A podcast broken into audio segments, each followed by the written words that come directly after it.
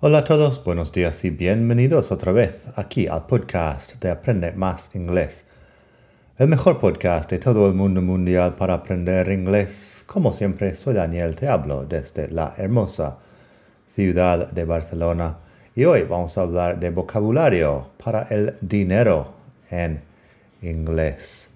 He hecho en otro momento un capítulo sobre expresiones para hablar del dinero. Este va a ser un poco más avanzado. Tenemos varios tipos de pagos, cuotas que tienes que pagar o que te pagan, intereses, multas, impuestos y cosas así. Luego el tema del dinero es muy grande. Si eres contable, por ejemplo, deberías saber mucho más que eso, pero con algo hay que empezar. Primero, un breve mensaje de mis amigos en Preply.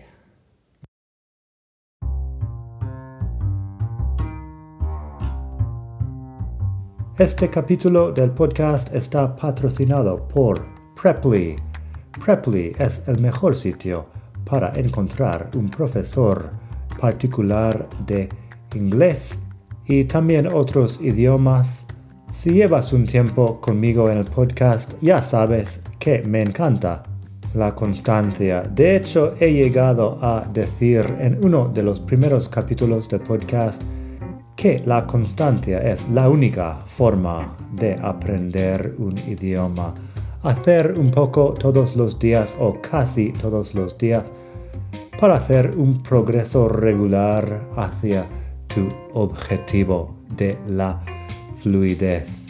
Preply ahora funciona por suscripción, así que puedes olvidarte de hacer un pago manual cada mes y puedes elegir un horario fijo si quieres.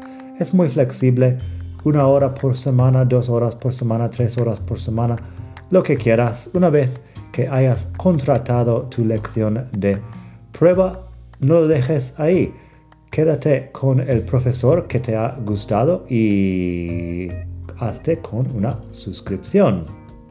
Tengo un enlace en la descripción de este podcast.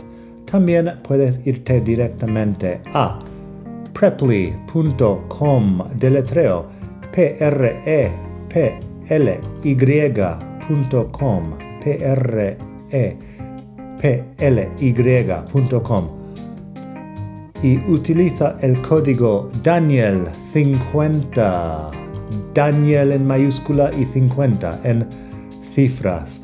Cuando contratas tu lección de prueba, ahí tendrás un descuento de 50% en tu lección de prueba y luego puedes hacerte con la suscripción que quieras. Preply.com y el código descuento Daniel50 a la hora de contratar tu lección de prueba. Aprende inglés más rápido con la suscripción a Preply. Ok, vamos con las expresiones para hablar de los varios tipos de pago. Empezamos con uno muy fácil que es payment. A payment es en general un pago. His mortgage payment has gone up with a rise in interest rates. El pago, la cuota, pongamos, de su hipoteca ha subido con la subida de los tipos de interés. Verás que hay más vocabulario interesante en esta frase. His mortgage payment has gone up with the rise in interest rates. Así que payment es algo que pagas, un pago, una cuota, bastante sencilla la cosa. Tenemos otro ejemplo que es, freelancers have to make a tax payment every three months. Eso en España es cierto, que los autónomos tienen que pagar impuestos cada tres meses o hacer pagar una cuota hacia sus impuestos cada tres meses freelancers have to make a tax payment every three months. Luego hay otros tipos de payment. Tenemos como hemos visto, a tax payment, a mortgage payment. Mortgage tiene una T que no suena. Historia para otro momento. Tenemos student loan payments, que es la deuda estudiantil. Tenemos a car payment, que es cuotas para pagar el coche, si tienes un coche que has comprado con dinero prestado, etc. Hay muchas formas de hacer un payment. Luego tenemos a fine, que es una multa. A fine. Fíjate que la palabra fine de toda la vida, de how are you, fine, thanks, and you, es la misma. Pero esta fine quiere decir multa. He had to pay a fine for littering. Él tuvo que pagar una multa por tirar basura en la calle. Littering es muy específico, es tirar basura en la calle. Um, no sé si es exactamente ilegal aquí en España, pero en muchos sitios de Estados Unidos te pueden multar por tirar basura en la calle. He had to pay a fine for littering. Así que pay a fine es pagar una multa. También podemos usar fine como verbo, que significa multar. The police officer fined her 100 euros for speeding. Uh, el policía le multó a ella, la multó a ella 100 euros por ir a sobre velocidad. The police officer fined her 100 euros for speeding. Fíjate que find así suena exactamente igual a find de encontrar. Find, found, found. Pero esta find es el pasado del verbo fine, que es multar. Así que eso, uh, fine tiene varios significados más, pero lo de fine, thanks and you es una de ellas. Luego tenemos fee. Fee es una cuota. Los honorarios, cosas así. Es bastante general, también es algo que tienes que pagar. Si digo, that law firm has some of the highest fees in the city. Aquel bufete de abogados tiene los honorarios más altos de la ciudad o algunos de los honorarios más altos de la ciudad. A fee. Fee básicamente es algo que te cobran. Tenemos también I'm closing my bank account because the fees are too high. Estoy cerrando mi cuenta bancaria porque las comisiones son demasiado altas. Aquí comisiones. Pero es igual, es algo que tienes que pagar. Te cobran comisiones de 10 euros al mes o algo así y lo llaman fees.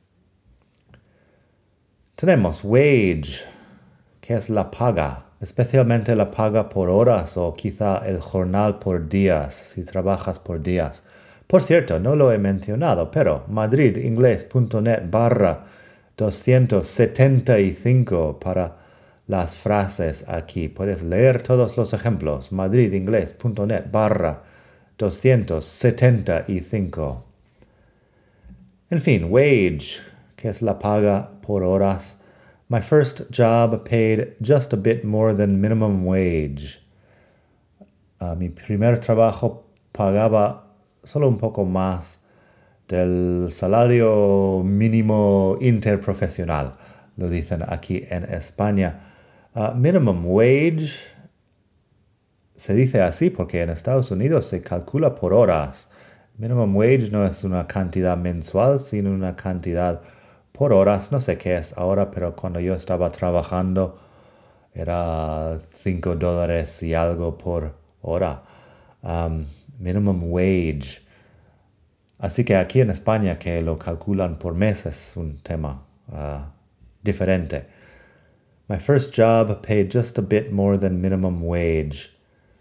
También, the striking factory workers are asking for a wage increase. Los trabajadores de la fábrica en huelga están pidiendo una subida de su paga por horas. Luego tenemos salary, que es mensual o anual. Acaba siendo un concepto parecido porque, bueno, es dinero que recibes por trabajar, pero Salary me suena más bien que tienes un contrato y que te pagan cada semana, cada mes, cada año, cierta cantidad que no varía. Wage puede variar según el número de horas trabajadas. Así tengo. She was originally hired with a salary of $56,000 per year. Originalmente le contrataron con un sueldo de 56 mil dólares al año. She was originally hired with a salary of $56,000 per year. También, my salary went up 3% because of inflation. Mi sueldo subió 3% debido a la inflación. Inflación, inflation, con una T-I-O-N al final en inglés. El resto es igual. Inflation. Luego tenemos toll. Toll es peaje. Peaje que se paga cuando utilizas ciertas carreteras, un puente quizá. He stopped at the toll booth and paid the toll. Se paró en la cabina de peaje y pagó el peaje. Toll booth es cabina de peaje. Booth es una cabina de varias cosas. Antes, si teníamos um, cabinas telefónicas en la calle, era phone booth. Este es toll booth. Es básicamente una habitación muy pequeña. He stopped at the toll booth and paid the toll. Luego, the government plans to start charging tolls for the use of some highways next year. El gobierno tiene planificado empezar a cobrar peajes para el uso de ciertas carreteras al año que viene. The government plans to start charging tolls for the use of some highways next year.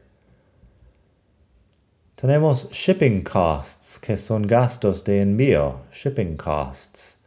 Esta palabra viene de ship, que es barco, y como verbo es transportar en barco, pero ahora lo usamos, lo usamos también para transportar en camión, en avión, en tren, da igual, lo puedes llamar ship como verbo.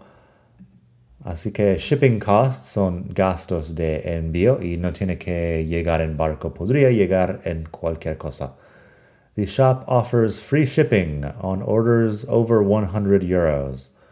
La tienda ofrece gastos de envío gratuitos para pedidos de más de 100 euros. The shop offers free shipping on orders over 100 euros. Así que shipping no se sabe si llegó en barco o no. Luego tenemos otro ejemplo. I didn't order anything. The shipping was too expensive. No pedí nada. Los gastos de envío, los gastos de envío eran demasiado caros. I didn't order anything. The shipping was too expensive. Tenemos interest, que hemos escuchado en otra frase ya. Interest son intereses. Esta palabra también puede hablar del interés que sientes por un tema. Are you interested in classical music? este mismo interest, pero aquí estamos hablando del vocabulario financiero. He pays 6% interest on his mortgage. Él paga un 6% de intereses en su hipoteca. Ahí tienes mortgage otra vez. M-O-R-T-G-A-G-E. Mortgage. He pays 6% interest on his mortgage.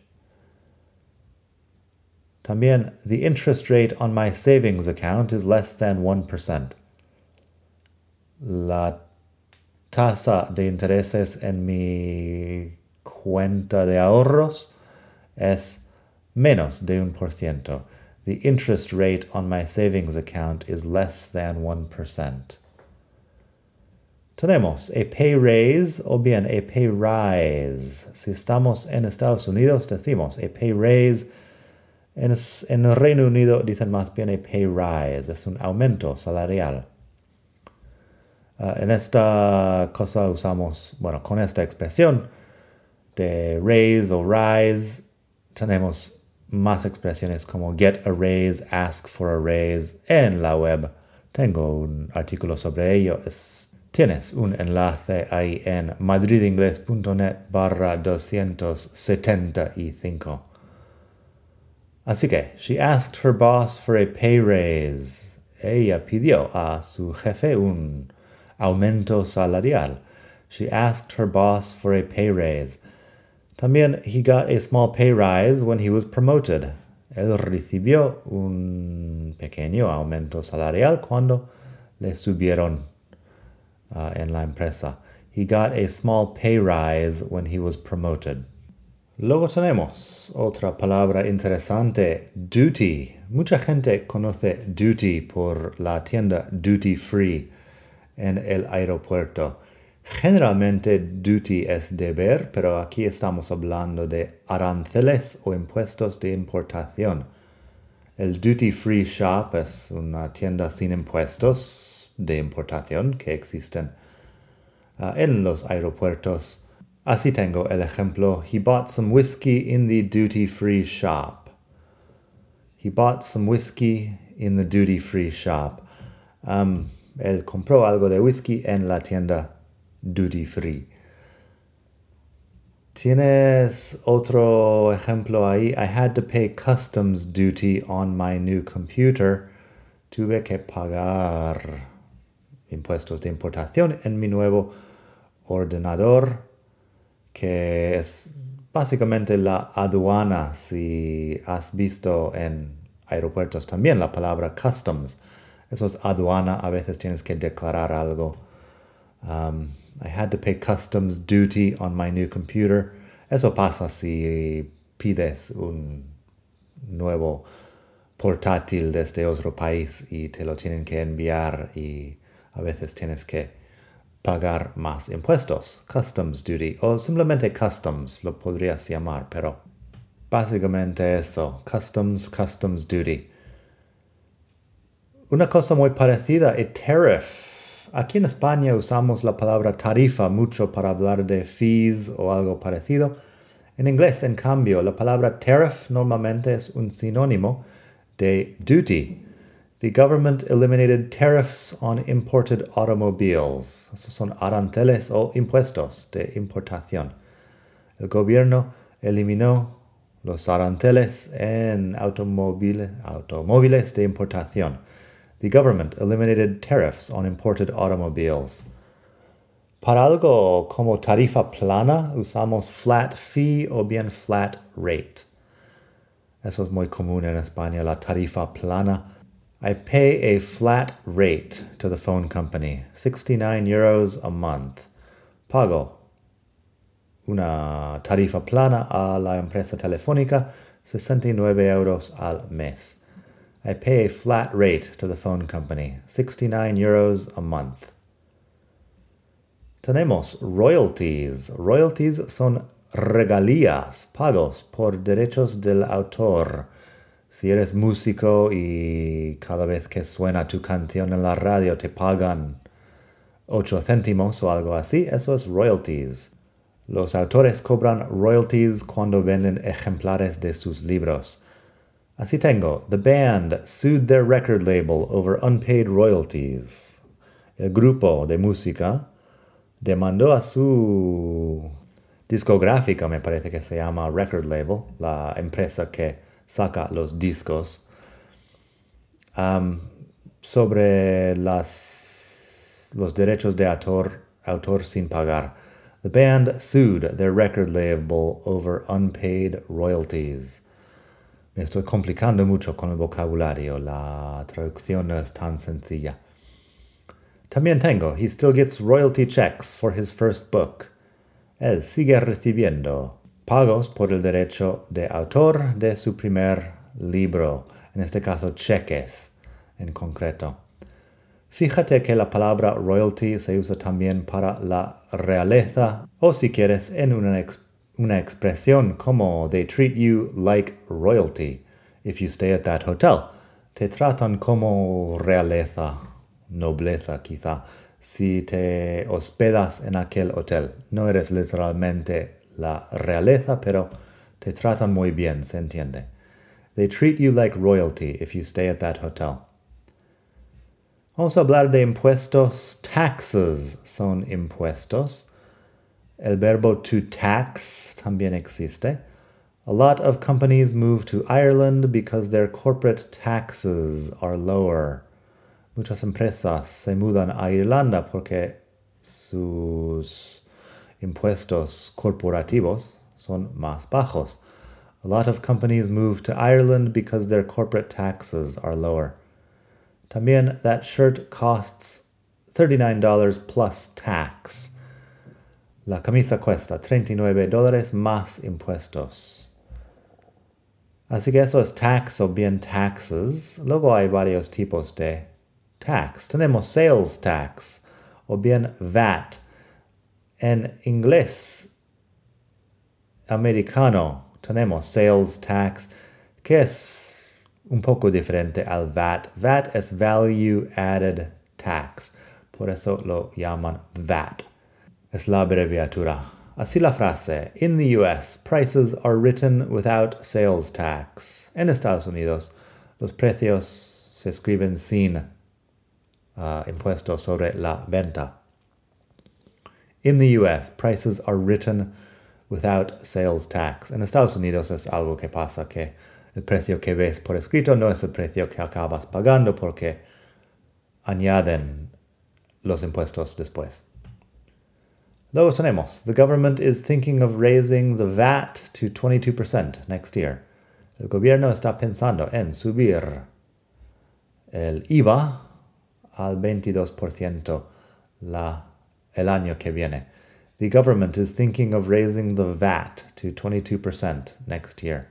VAT, que es Value Added Tax, impuesto sobre valor añadido, me parece, en español. Un tipo más de impuesto antes de terminar. Tenemos income tax, que es impuesto sobre la renta.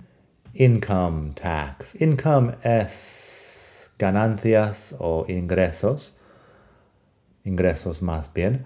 She made a lot of money last year, so she owes more income tax than usual. Ella ganó mucho dinero al año pasado, así que debe más impuesto sobre la renta que lo normal. She made a lot of money last year, so she owes more income tax than usual. También existe capital gains tax, que es impuesto sobre ganancias de capital. Y podríamos hablar mucho más del tema de los impuestos, pero si no eres contable no va a ser muy interesante, supongo. Capital gains tax, impuesto sobre las ganancias del capital. Tengo. They had to pay several thousand euros in capital gains tax when they sold their house tuvieron que pagar varios miles de euros en impuestos sobre ganancias de capital cuando vendieron su casa. They had to pay several thousand euros in capital gains tax when they sold their house. Por último, hoy tenemos tip, que es una propina. Tip significa varias cosas, pero una cosa que significa es la propina que dejas en un bar o restaurante, quizá otras situaciones. He left a couple of euros as a tip. Él dejó un par de euros como propina. También tenemos el verbo to tip, que es dejar propina. She always tips 20% at restaurants. Siempre deja un 20% de propina en restaurantes. She always tips 20% at restaurants. Así que eso, espero que te haya gustado esta lección. Gracias a Preply por patrocinar este capítulo.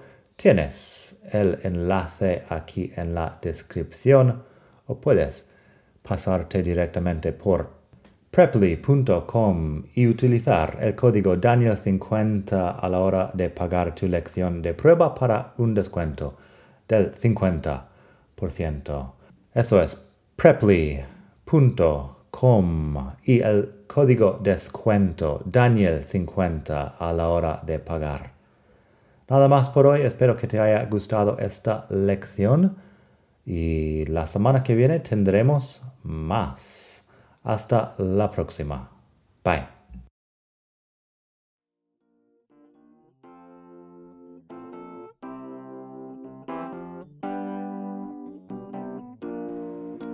Gracias por escuchar. Como siempre puedes pasar por mi web aprendemasingles.com. Para mucho más tengo vocabulario, expresiones para hablar, phrasal verbs, gramática, pronunciación y mucho más en la web. Nada más por hoy. Espero que pases un muy buen día. Hasta la próxima.